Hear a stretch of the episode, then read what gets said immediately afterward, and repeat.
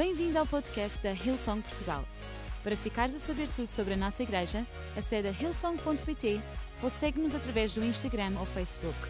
Podes também ver estas e outras pregações no formato vídeo em youtube.com.br hillsongportugal. Seja bem-vindo a casa. Vamos ler em João 3. Há, há umas semanas, não, tenho presente quando, uh, na reunião das três e meia, preguei sobre as coisas que eu aprendi sobre João Batista. Isto não é uma continuação, mas vou continuar a falar sobre João Batista. Se depois uh, uh, em casa está lá no. no não, não quero fazer teaser a pregações minhas, nada disso, mas vou falar de um tema idêntico. Não é de longe a mesma pregação, porque vou pegar noutra passagem de João Batista, mas estou um bocadinho obcecado com João Batista. Estou um bocadinho obcecado com o João Batista. Não, mas é uma figura que eu gosto muito. É uma figura um bocadinho. Um, como é que é de dizer? É é, é uh, misterioso, é um bocadinho misterioso. João Batista não, se, não, é uma, não, é uma, figura sobre a qual se fala tanto uh, muitas vezes e tem uma grande importância, ehm, talvez a seguir a Jesus e eventualmente a Pedro e João. Talvez seja a figura mais importante dos Evangelhos, a seguir a estes três. Na minha ideia, claro. E eu acho que falamos às vezes um bocadinho, porque é, é difícil interpretar João Batista, optamos por não olhar muito para ele, muitas vezes. Mas eu gostava de ler, e vamos ler em João no capítulo 3. Eu vou ler da versão a mensagem, por isso, se tivesse uma versão se calhar mais, uh, menos contemporânea, pode soar um bocadinho diferente. Uh, e diz o seguinte, a partir do versículo 22. De qualquer forma, vai estar atrás de mim se quiserem acompanhar. Diz que Jesus foi com os seus discípulos para o interior da Judeia e descansou um pouco com eles ali. Isto tinha sido na sequência da conversa de Jesus com Nicodemos, poucos uh, versículos antes, pouco, pouco, tempo antes daqui na, na, Bíblia, está o, o famoso João 3,16, porque Deus amou o mundo de tal maneira, em conversa com Nicodemos ele disse isto. E diz que ele também batizava, e ao mesmo tempo João Batista batizava em Enon, perto de Salim, onde há muita água. E isto foi antes de João ser preso. Os discípulos de João tiveram uma discussão com a elite judaica a respeito da natureza do batismo. Eu não vou falar sobre batismo, mas foram perguntar-lhe: Rabi, o Senhor conhece aquele que estava contigo do outro lado do Jordão, aquele a quem o Senhor confirmou o seu testemunho. Isto eram os discípulos de João Batista. Pois bem, ele agora está a competir conosco, está a batizar também, e todos estão a tornar seus seguidores em vez de se unir a nós. Os discípulos de João Batista estavam-se a virar para João Batista e dizer assim: Lembras-te daquele a quem tu confirmaste o testemunho dele, o batismo dele, Jesus? Então não é que ele agora veio batizar aqui para o mesmo sítio onde nós estamos? E pior, Gabriel, as pessoas estão a ir atrás dele em vez de vir atrás de nós. Isto é claramente aquele momento em que os discípulos de João Batista perceberam que puseram as fichas no cavalo errado. Ao que João respondeu: é impossível alguém ter sucesso, e é interessante porque nesta paráfrase, porque a versão da mensagem é uma paráfrase, ou seja, não é uma versão, é uma interpretação, uh, usa esta expressão, falo de sucesso eterno. E ele diz: é impossível alguém ter sucesso, este tipo de sucesso, sem ajuda celestial. Vocês mesmos estavam lá quando eu deixei muito claro que não sou o Messias, mas apenas aquele enviado adiante dele para preparar o caminho. Aquele que recebe a noiva é, por definição, o noivo. E o amigo do noivo, o seu padrinho, que neste caso sou eu, aposto, estou do seu lado, onde, de onde posso, posso ouvir cada palavra e está feliz de verdade. Como poderia eu sentir inveja se sei que a festa acabou e que o seu casamento terá um bom começo? É por isso que o meu cálice transborda e chegou a hora de ocupar, de ele ocupar o centro das atenções e de eu me chegar para o lado. E deixa-me ler este último versículo 30 na versão Ferreira de Almeida ou na Almeida Revista e Corrigida. É necessário que ele cresça e que eu diminua. Senhor, obrigado pela tua palavra. Senhor, obrigado pelo teu filho Jesus, Senhor, e que hoje a tua palavra possa falar ao nosso coração de forma a que não vamos sair daqui deste lugar da mesma forma como entramos. Em nome de Jesus. Amém. Nós vivemos, aliás, usa-se muito a expressão, nós vivemos uma vida maior, é? A nossa melhor versão. Uh, isso não tem nada de errado. excepto o facto da ideia que nós podemos ter de viver uma vida maior. Porque eu acho que muitas vezes nós pensamos que viver uma vida maior é viver uma vida com mais influência. É viver uma vida, se calhar, com mais posses, com mais capacidades. É viver uma vida uh, onde sobressaímos mais de alguma maneira. Eu acho que esse é que é o problema. É que muitas vezes, quando pensamos em viver uma vida maior, pensamos em demasiadas coisas que têm um reflexo mundano e não têm um reflexo espiritual. E hoje, uh, uh, ao, aliás, ao ler durante esta semana esta, esta passagem de, de, de, João Batista, a minha questão é exatamente que eu olho para aqui e vejo bastante incompatibilidade entre esta ideia de nós queremos viver uma vida maior para sermos nós maiores e aquilo que João Batista aqui nos ensina. Mas aquilo que a palavra de Deus nos ensina tantas vezes. E eu sei que as regras de uma boa pregação são três pontos. Eu sei que as regras de uma boa interpretação dos números na Bíblia dizem que no máximo, vá lá, se não forem três pontos, são sete. Mas que as regras das apresentações nos dizem que mais do que cinco pontos é mau. E eu também sei que o número 6 tem o mau significado da Bíblia, que é o, é o número de um terço besta, não é? O meio besta seria... Mas o 6 é um mas como eu sou uma pessoa muito desafiadora, eu hoje trouxe seis pontos. Seis pontos. E se vocês estão a tirar notas, a minha palavra hoje chama-se decresce e aparece. Decresce e aparece. Uma frase que nós costumamos dizer aos nossos filhos quando eles têm a mania, mas ao contrário, cresce e aparece. A primeira coisa que eu aprendo e olho aqui para João Batista tem a ver com o facto de o sucesso humano ser momentâneo e enganador. Nós temos uma. Como é que eu vou pôr isto? Nós temos uma ideia e uma expectativa de que é possível viver a nossa vida só a saborear o sucesso. Todos nós aqui. E é por isso que lidamos muitas vezes mal com o outro lado da moeda. Só que o sucesso, humanamente falando, já vamos falar um bocadinho do eterno, mas humanamente falando, o estar sempre na crista da onda, sentir-me sempre bem. Aquilo que hoje, eu acho que hoje, quando se fala em felicidade, a maior parte das pessoas, para si a felicidade é o conceito de sucesso. Ter dinheiro, ter posses, não ter problemas. Muitas vezes é o conceito de sucesso que nós temos. É o pouco sucesso que muitas vezes nós experimentamos, e já vou explicar porquê, é momentâneo. Passa. Passa. E às vezes passa mais rápido do que nós gostaríamos. Mas é enganador.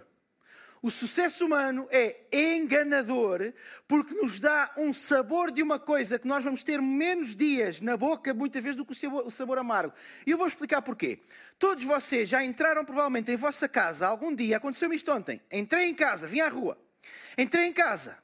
E quando entramos em casa fazemos uma coisa, não sei se vocês fazem, chamada respirar. Já vos aconteceu? Inalar ar pelo nariz. E já vos aconteceu entrar em casa e a casa estar com um cheiro estranho. Certamente.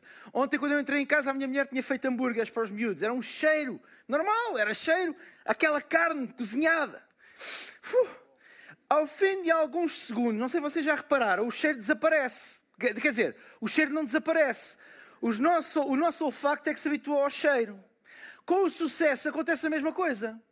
Quando nós provamos o sabor de uma coisa e durante algum tempo aquele sabor dá-nos um kick, dá-nos um gosto, dá ao fim de um X tempo, o sabor desaparece. As condições continuam lá todas. Mas o sabor do sucesso esfumou-se. Já não é suficiente. Aliás, esta é a raiz, por exemplo, da ganância. Esta é a raiz da soberba, é a raiz da altivez, que é eu experimentei o sucesso, mas de repente aquilo que antes era um sabor intenso e bom, entretanto já me habituei a ele, eu quero mais, eu preciso de mais. E quando nós vivemos a nossa vida numa perspectiva de, uma, de um sucesso uh, humano, nós corremos o risco de nos tornar soberbos, altivos, orgulhosos, gananciosos. E eu, eu trago isto para aqui porque João Batista era bem sucedido aos olhos dos homens.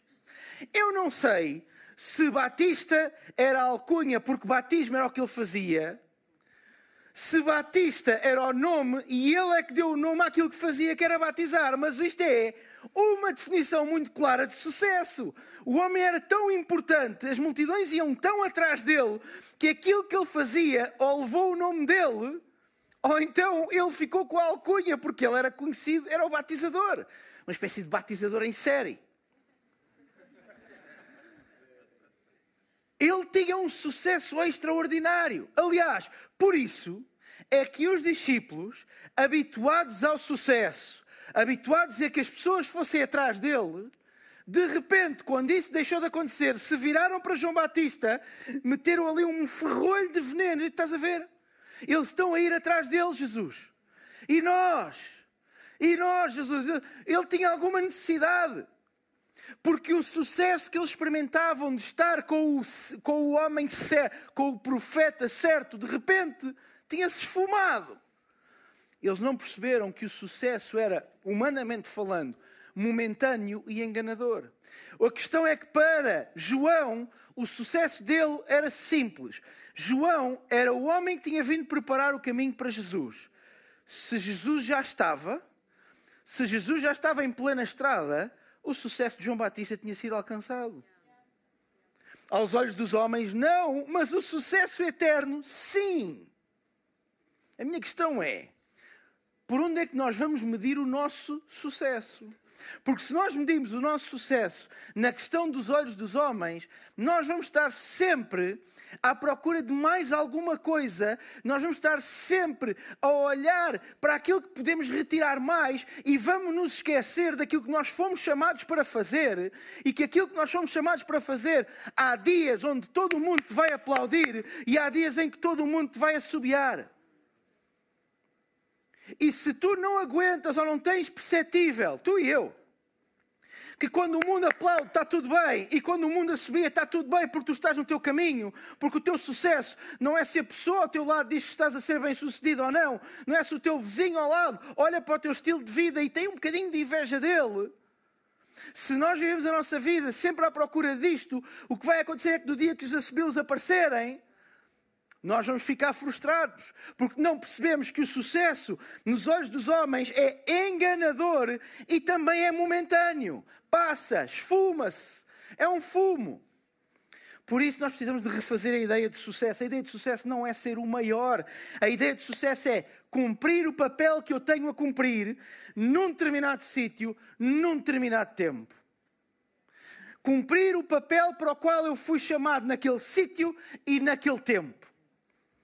Em segundo lugar, deixem-me dizer-vos, é muito provável que a seguir ao sucesso a boca nos saiba a fracasso. Humanamente falando. E quanto mais nós nos prepararmos para esse facto, quanto mais nós nos prepararmos para perceber que muitas vezes tem mais a ver com o sabor que nós temos na boca, com o sabor que nós retiramos, e que muitas vezes, quando as coisas nos correm bem, é provável que um dia possa correr mal aos olhos dos homens quando nós temos a compreensão e um desapego disso. Quando nós nos desapegamos deste contexto, deste conceito de sucesso, nós finalmente podemos ver de uma forma diferente a chamada de Deus para a nossa vida. Para João Batista, estava cumprido, mas para os discípulos dele, de repente, estava a saber-lhes a fracasso. É por isso que eles usam aquela expressão eles estão a tornar-se seguidores de Jesus em vez de se unirem a nós. E João Batista não os enganou. Porque vocês leram o mesmo que eu li. O próprio João diz assim: Eu já vos tinha dito que eu não sou o Messias. João Batista não enganou ninguém.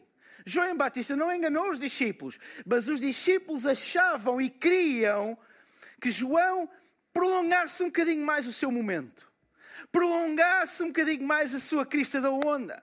Mas para João era tão óbvio que o trabalho dele estava feito. O trabalho dele estava feito. Na altura não havia sistema de segurança social, senão eu queria que João Batista tinha ido pedir a reforma. Está feito, vou pedir a reforma. Já descontei os anos que tinha a descontar. Nós precisamos de e devemos aprender que há alturas da nossa vida em que é tempo de decrescermos. Há alturas da nossa vida em que precisamos de aprender que a melhor coisa a fazer às vezes é dar um passo atrás. Temos muito essa tendência de forçar a barra. E às vezes até espiritualizamos isto. Bora aí! Uh! Há alturas da nossa vida. Olhem, João Batista deu um passo atrás. O que é que vocês acham que Jesus fez quando se foi meter 40 dias no deserto?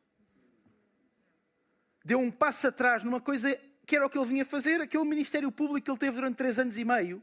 Ele deu um passo atrás porque precisou de 40 dias. Podemos não perceber bem porquê, mas ele deu um passo atrás. Se olharmos para a Bíblia, a Bíblia está cheia de personagens que a determinadas alturas deram um passo atrás.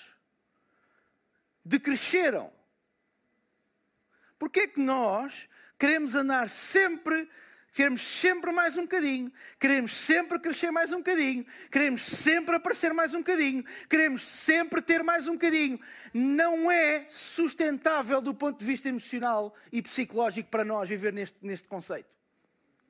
Porque quando nós almejamos, quando tudo o que nós queremos é, bora, mais uma força, bora, mais um passo, bora, mais em frente, bora, e não percebemos que às vezes temos mesmo de parar, às vezes temos mesmo de dar um passo atrás, às vezes temos mesmo que decrescer, porque tal como disse João, não é possível que Jesus cresça sem que eu diminua. Era isto que ele estava a dizer. Não é possível que Jesus apareça mais sem que eu dê um passo atrás. E sabem que dar um passo atrás muitas vezes significa para nós termos a compreensão de que não somos nós que gerimos a nossa vida. Não somos nós que decidimos o nosso destino. A nossa vida está nas mãos de Deus, que nos deu capacidades para a gerir, sim, que nos deu sabedoria alguns mais, outros menos, alguns numa época mais, outros noutra época menos, para gerir da melhor maneira. Mas a verdade é que às vezes nós precisamos dar um passo atrás para bem do nosso próprio ego, para bem da nossa própria vida, porque, regra geral, quando andamos a fazer força, estamos a fazer força para a frente na nossa própria força. E não percebemos às vezes sinais do céu que é a altura de aguentar um bocadinho, é a altura de dar um passo atrás e vermos que mesmo quando nós damos um passo atrás, Deus continua a fazer. Quando nós damos um passo atrás, Deus continua a fazer através de nós. Quando nós damos um passo atrás, Deus continua a fazer na sua igreja. E lembramos que não é, não é tudo acerca de ti, não é tudo acerca de mim. Nenhum de nós está aqui sentado é a última bolacha do pacote. Nenhum de nós está aqui sentado é a última Coca-Cola no deserto. E quando tornamos as coisas muito acerca de nós, que era o que os discípulos João Batista estavam a fazer, corremos o risco de não ver Jesus à nossa frente, que era o que eles estavam a fazer. Eles não viram que era Jesus que estava à frente deles. Não viram. Estavam chateados porque Jesus estava-lhes a roubar o público. Jesus, a sério. Nós devemos aprender que às vezes é tempo de darmos este passo atrás e que pode ser muitas vezes a decisão mais sábia a tomar numa encruzilhada da nossa vida, numa circunstância da nossa vida. Nem sempre forçar a barra e seguir em frente é a solução.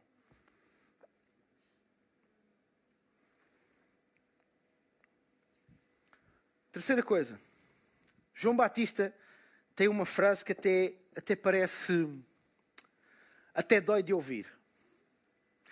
Ele diz aos seus discípulos: Eu sou apenas. Eu sou apenas. Se os discípulos, algum dos discípulos de João Batista fosse psicólogo, era logo uma red flag aqui.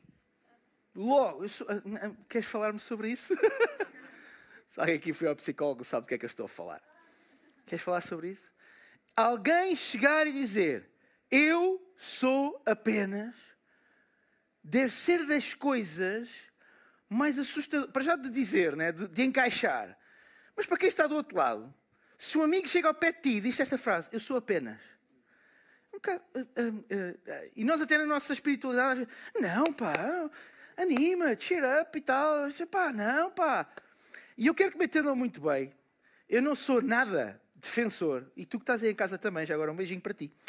Eu não sou nada defensor daquela teoria que somos uns desgraçados e coitadinhos. E... Nada, zero bola, vocês me conhecem há algum tempo. Zero. E eu acredito que a nossa melhor definição de valorização foi aquilo que Deus fez por nós ao dar o seu uh, item, desculpem, mais valioso, uh, aquilo que mais valioso ele tinha, Jesus. E só isso já é, na minha opinião, alguma coisa que demonstra o teu e o meu valor. Agora, este eu sou apenas é mais importante e complexo do que parece. Porque este eu sou apenas é uma demonstração, é uma frase que encaixa a total consciência daquilo que eu sou. O grande problema é este. Quando muitas vezes eu e tu utilizamos a palavra o apenas, nós estamos a utilizar um apenas quando nos comparamos com outras pessoas. Mas João Batista usa o apenas quando ele deve ser utilizado, que é quando ele se está a pôr num patamar de comparação com Jesus. E aí, deixa-me dizer-te uma coisa: eu sou apenas. Tu és apenas. O problema é que nós, nas relações de força do nosso dia a dia, temos às vezes facilidade ou caímos num lugar de eu sou apenas em relação a amigos, eu sou apenas em relação à família, eu sou apenas em relação aos colegas e diminuímos-nos voluntariamente em relação a homens, quando a nossa diminuição voluntária devia ser em relação a Deus, em relação a Jesus e não em relação a homens. Às vezes, pelo contrário, esgrimimos argumentos com Deus na nossa oração, mas, uh, uh, uh, mas baixamos a cabeça aos homens. Eu sou apenas, não é entre mim e ti. Eu sou apenas, é entre mim e Deus. Eu sou apenas é a demonstração de que eu entendo perfeitamente quem é que eu sou perante o meu Criador e quem é que eu sou perante o meu Salvador. E por melhor pessoa que eu possa ser, por vida maior que eu possa viver, por melhor versão de mim que eu possa ser, perante eles eu sou apenas. Eu, não, eu sou apenas. Não passo disso. E é, é, uma, é, uma, é uma frase até fuleira. Eu sou apenas. Como é que assim eu sou apenas? Não, porque tudo no teu e no meu interior grita: não és nada apenas. Não é, só és apenas porque não te deram as oportunidades. Só és apenas porque não nasceste no, no sítio X. Só é apenas porque não te deram aquele trabalho há dois anos a pagar não sei quantos. Só porque se tivesse tido as mesmas oportunidades, se tivessem sido abertas as mesmas portas para ti que foram para aquele ou para aquele, tu não eras apenas. Tu onde é, sabe Deus onde é que tu estarias hoje?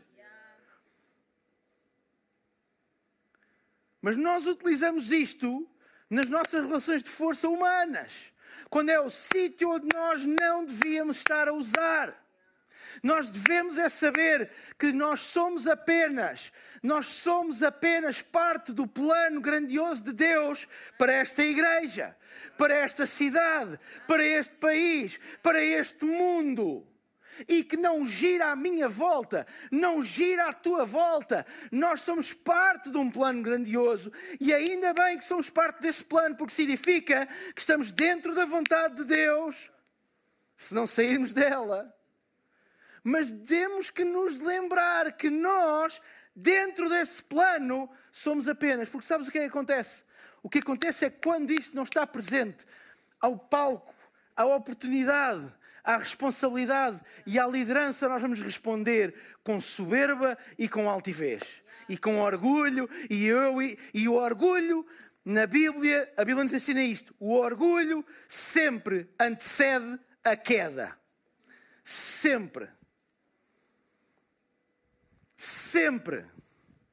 E quando nós permitimos aquelas frases muito espirituais, Epá, também se não fosse eu, é verdade, Deus fez uma coisa extraordinária, mas pronto, eu, quando nós começamos a pensar, mas eu também tive uma parte nisto, mas eu também, mas eu também, se não fosse eu, ainda bem que Deus me escolheu, ainda bem que Deus me enviou, ainda bem que Deus fez. E começamos a alimentar com pequeninos pedaços de pão o nosso orgulho e o nosso ego, e ele começa a crescer, até ao dia às vezes em que ele está, que ele está tão grande, que, que trata-se tudo acerca de nós.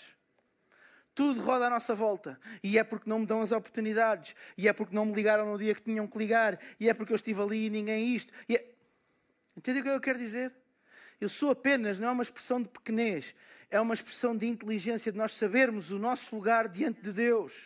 É nós sabermos o nosso lugar diante do nosso Salvador e não andarmos a discutir a vontade de Deus quando Ele decide uma coisa e nós achávamos que Ele devia ter decidido outra. Quando Ele faz uma coisa e nós achávamos que Ele devia ter feito outra. Uma notícia de última hora para ti e para mim: nenhum de nós é Deus. Nenhum de nós é Deus. Nenhum de nós sabe o que é o melhor para o nosso próprio futuro. A Bíblia nos ensina que Ele até sabe quantos cabelos. Em alguns de vocês é fácil, mas hum, naqueles que ainda vão tendo algum cabelo é mais difícil. É, não é, André? Pois. Ele sabe quantos cabelos, que é uma coisa que nem eu sei. Sei se algum de vocês já se deu ao trabalho de contar, não os meus, mas os vossos. Ele sabe, ele sabe o melhor. Ele tem as suas mãos no nosso futuro. Ele está no nosso futuro. Ele sabe, ele tem tudo nas suas mãos. Como é que eu deixo de ser um apenas para querer de repente começar? Mas porquê? Eu não estou a falar de que às vezes eu também faço orações dessas. Às vezes eu fico chateado. Às vezes eu penso, porquê é que Deus fez A? Quando era tão óbvio que era que era B, que era para ter sido feito. Como é que Deus se enganou? O que é muito parecido ao que eu faço com o treinador da minha equipa quando ele põe o jogador A e não o jogador B. É a mesma coisa. Mas ao fim do dia perceber, olha, eu não sei porque é que Deus fez, mas Ele fez assim. Ele fez assim. Quarto lugar, eu vou me despachar agora. A banda sobe, sobe. Venham, venham, toquem. Nada de breaks, Gonçalo. Onde é que tu estás? Nada, agora é para tocar calminho. Não, podes vir, não é para tocar calminho. Para tocar calminho. Os bateristas, outra coisa que a maior parte de vocês não sabe é que eu também fui baterista no, quase noutra vida. Bateristas têm um problema grande de comichão nas mãos Hã? e nos braços. Enfim. Quarto lugar. Eu sou grande quando voluntariamente me diminuo. Eu sou grande quando voluntariamente me diminuo. João Batista chega e diz aos seus discípulos: Eu deixei-vos bem claro que eu não sou o Messias era tão fácil e tão normal que João Batista fizesse uma coisa que nós hoje chamamos prolongar o momento. Tirar mais uns dividendos daquilo que ele tinha feito. Do extraordinário trabalho que ele tinha feito. João Batista era um profeta, vamos lá ver, não era um homem qualquer. Era tão normal, bora, eu vou prolongar isto mais um bocadinho. Epá, eu ainda consigo. Eu ainda consigo manter a bola no ar mais um bocadinho. Já em dificuldade, já. Eu ainda consigo mais um bocadinho. Mas ele foi tão claro quando se virou para os seus discípulos. Eu disse: Não sou o Messias. Aliás, em João, em João 1, antes, uh, João, perante o, os seus dois discípulos que o observavam, olhou para Jesus, está lá em João 1, nos versículos 35 em diante, virou-se para os seus discípulos e disse: Ali está ele, o Cordeiro Pascal de Deus. E o que é que aconteceu nesse dia? Isto é antes do que eu vos li em João 3 diz que os dois discípulos que estavam com João Batista ouviram isto e passaram a seguir Jesus. E nem assim João Batista quis, epá, eu vou, eu vou, eu vou, epá, eu vou prolongar aqui mais um bocadinho o momento. Eu vou tentar mais um bocadinho. João Batista poderia ter muitos defeitos que o tinha, mas ele sabia o que é que ele tinha vindo fazer. E o orgulho provavelmente não seria uma coisa que para ele fosse muito importante. Era uma pessoa desprendida de si próprio, do seu orgulho, da sua razão. E é por isso que ele, por exemplo, não disse: Epá, então eu elogiei aqui Jesus agora e perdi dois discípulos, que vão-me calar um bocado, senão qualquer dia não tenho discípulos. Pois quem é que apanha os gafanhotos e o mel para eu comer no deserto? Que era a dieta de João Batista, já agora. E que se vocês estão à procura de perder peso, se calhar pode ser uma boa opção para vocês. Com gafanhotos só é capaz de dar resultado ter um bocadinho de calma, já pá, vou-me controlar um bocado. Poxa, já perdi dois discípulos agora só porque disse que o homem era o filho de Deus. Esta questão de, olha, João Batista era claro, ele é o Messias, eu não sou. Ele é o Messias, eu não sou. Ele é o Cristo, eu não sou. Quem sou eu? O que veio preparar o caminho. O que veio pavimentar a estrada. Pois se o homem já está na estrada, o meu trabalho aqui acabou. Eu voluntariamente me diminuo. Eu voluntariamente diminuo para que ele possa crescer. Eu voluntariamente dou um passo atrás para que ele possa dar um passo à frente. E deixa-me colocar isto noutra perspectiva. Quantos de nós, por exemplo, na nossa competência, damos passos à frente para ser notados?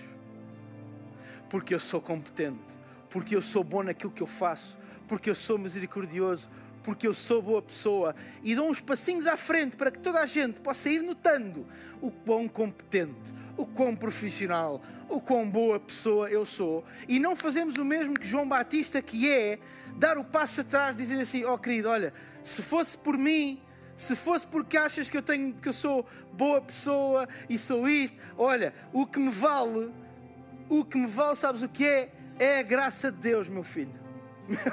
o que me vale, epá, mas tu és tão competente, tu cumpres a tua palavra e dizes assim: olha, pela graça de Deus.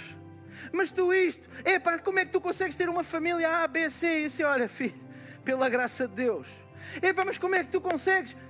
Pela graça de Deus. É quando, quando nós temos aquela possibilidade de darmos um passo em frente à Ronaldo é verdade nós somos os primeiros a dizer: oh, olha, uh, é pela graça de Deus. Epá, mas tu falas tão bem, que é o que vocês todos vão dizer hoje no fim da reunião das nove e meia. Olha, é pela graça de Deus. Eu não estou a brincar.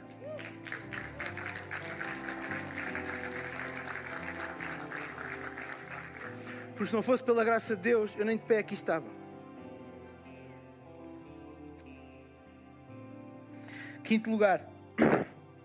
Isto é difícil às vezes, hein? João Batista vira-se para os seus discípulos e diz: É por isso que o meu cálice transborda. Chegou a hora de ele ocupar o centro das atenções e de eu me chegar para o lado. Quinta coisa, eu me alegro em não ser o maior. Há três tipos de pessoas: as pessoas que detestam o sucesso alheio. E nota-se as pessoas que são inteligentes o suficiente para tolerar o sucesso alheio. Não ficam muito contentes, mas não mostram nada. Mas depois há aqueles como João Batista, que se alegram com o sucesso dos outros. O nosso mundo está cheio dos dois primeiros. O nosso mundo está cheio de pessoas que não toleram, têm raiva do sucesso dos outros. Porque é que ele tem e eu não tenho. Porque é que ele tem mais do que eu? Porque é que a família dele é assim e a minha não é? Porque é que o, o emprego dele paga X e o meu só paga Y? Porque é que ele tem oportunidades e eu não tenho? Porque é isto e porque não aquilo? Comparações constantes. Sempre. E há alguns mais inteligentes que percebem que isto afasta as pessoas, é pá, e toleram. É, não posso dizer que estou contente com o sucesso do Gabriel, mas pronto, olha, Gabriel, pá! Tão bom, pá, a tua promoção. Enfim. Deus chamou-nos a ser gente que se alegra com o sucesso dos outros. Deus chama-nos a ser gente que genuinamente, genuinamente, autenticamente se alegra porque outros têm oportunidades que nós almejávamos há anos, porque outros chegam a lugares que nós queríamos há anos, mas genuinamente nos alegramos com isso, estamos de bem com isso. Porque entendemos que é a vontade de Deus, que as nossas vidas não são iguais, que as nossas linhas não são iguais, que há pessoas que chegam mais cedo, outras que chegam mais tarde, outras que chegam nunca e outras que chegam sempre. E eu me alegro com isso. Sabem, de crescer é também ficar genuinamente alegre com as portas que Deus abre para outros. E eu vou-te dizer uma coisa. Porque é uma medida que eu uso para mim mesmo e às vezes assusto. Quando eu não consigo me alegrar com o sucesso de outros, alguma coisa vai muito errada no meu coração. E provavelmente é o sexto ponto. É que o palco da vida não é sobre mim, é sobre Ele. Quando nós não nos conseguimos alegrar com o sucesso dos outros, é porque nós achamos que o palco é nosso. é porque nós achamos que o direito é nosso. É porque nós achamos, achamos-nos maiores do que somos e do que devíamos ser. Confundimos sucesso divino com sucesso humano. E então o que fazemos é simples. Se uma pessoa está num lugar que eu acho que devia ser meu, é claro que eu não me vou alegrar. É claro que eu não me vou alegrar, porque quem devia estar ali sou eu.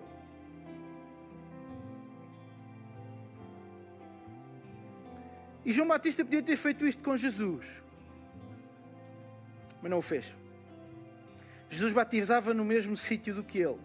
As pessoas iam atrás de Jesus. Os discípulos começavam a ficar chateados com João Batista. Provavelmente ele começou a perder, como aqueles dois, terá perdido muitos mais. Alguns para a perdição eterna, outros aí foram atrás de Jesus. Mas João Batista disse: meus, meus queridos, o meu trabalho está feito. Agora é a vez dele fazer o seu trabalho.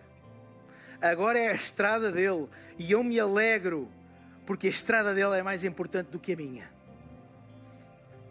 Eu me alegro, porque o que ele veio fazer é maior do que eu alguma vez poderia fazer. Enquanto os discípulos revelaram esta mentalidade mesquinha e pequena, inclusivamente usando a palavra concorrência, como se no reino de Deus houvesse concorrência. João Batista revelou a sua grandeza. E é por isso que ele é uma pessoa tão importante neste livro. Porque a grandeza dele foi: é a altura de eu ficar mais pequeno, é a altura de eu decrescer. E deixa-me dizer-te uma coisa: se estás aqui neste lugar, se tu anseias que a tua vida seja maior, se tu anseias mais, se tu queres que Deus faça mais coisas na, tua vida, isto é contra senso e contra natura, mas tu tens um caminho: é tu ficares mais pequeno, é eu ficar mais pequeno. Porque quanto maior eu quiser ser, cá dentro no meu ego, mais este lugar se torna uma perdição eterna. Quanto mais eu achar que é a minha força e os meus lindos, belíssimos olhos que os meus pais me deram, hum, pior se torna este lugar pior se torna qualquer tipo de lugar de destaque que a, nossa, que a minha e a tua vida nos possam dar. Porque o palco da tua vida não é sobre ti, é sobre Ele. E se tu sobressais mais do que Ele na tua vida, então tu precisas de fazer ajustes. Se Ele não sobressai no, nas coisas boas que tu fazes, tu precisas de fazer ajustes. A nossa vida, a minha e a tua, não são nossas, são dele. E é assim que nós as devemos considerar. Eu não estou aqui para cumprir a minha vontade. Eu não estou aqui para cumprir o meu sucesso aos olhos dos homens. Eu estou aqui para ser matéria para glória e honra, para glória e poder do meu Deus. Eu estou aqui para ser cara, para ser face da bondade de Deus. Não estou aqui para ser face da minha competência.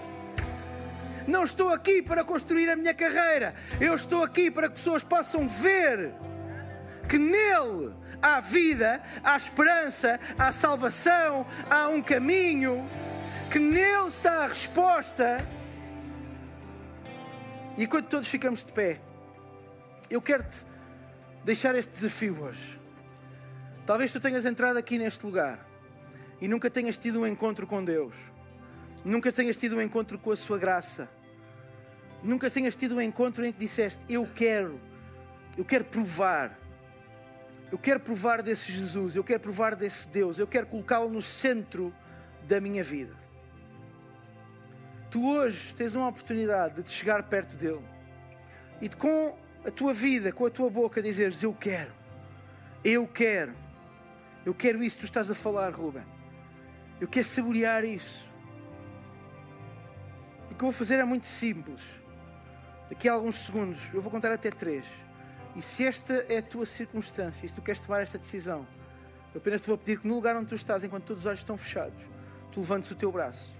Talvez até tu já tenhas tomado esta decisão no teu passado, mas por alguma razão tu te afastaste e hoje chegas aqui e sentes-te longe dele e queres retornar para os braços de Deus. Esta é uma oportunidade para ti também. Um, Deus ama-te. Dois, Ele ama-te tanto que deu o seu melhor, o seu filho, o seu único filho. Três, levanta o teu braço agora mesmo se queres tomar esta decisão. Bem alto para eu ver. Eu estou a ver, muito obrigado. Eu estou a ver, muito obrigado. Vou pedir que possas manter o teu braço elevado. Eu estou a ver, obrigado. Vou dar mais alguns segundos. Tu queres tomar esta decisão? Levanta o teu braço bem alto para eu ver e orar contigo e por ti. Eu vou pedir que toda a igreja a seguir a mim se una nesta oração. Senhor Jesus, obrigado, porque hoje eu te aceito como o meu Senhor e o meu Salvador. Dá-me uma nova vida. Tu possas ser o centro dos meus dias, da minha vida. Que a partir de agora eu encontro em Ti o meu Pai e em Jesus o meu Salvador. Em nome de Jesus. Toda a igreja diz: Amém. Esperamos que a mensagem de hoje te tenha inspirado e encorajado. Se tomaste a decisão de seguir Jesus pela primeira vez, acede a hillsong.pt Jesus para dar o teu próximo passo. Te lembramos que podes seguir-nos no Facebook e Instagram para saber tudo o que se passa na vida da nossa igreja. O melhor ainda está por vir.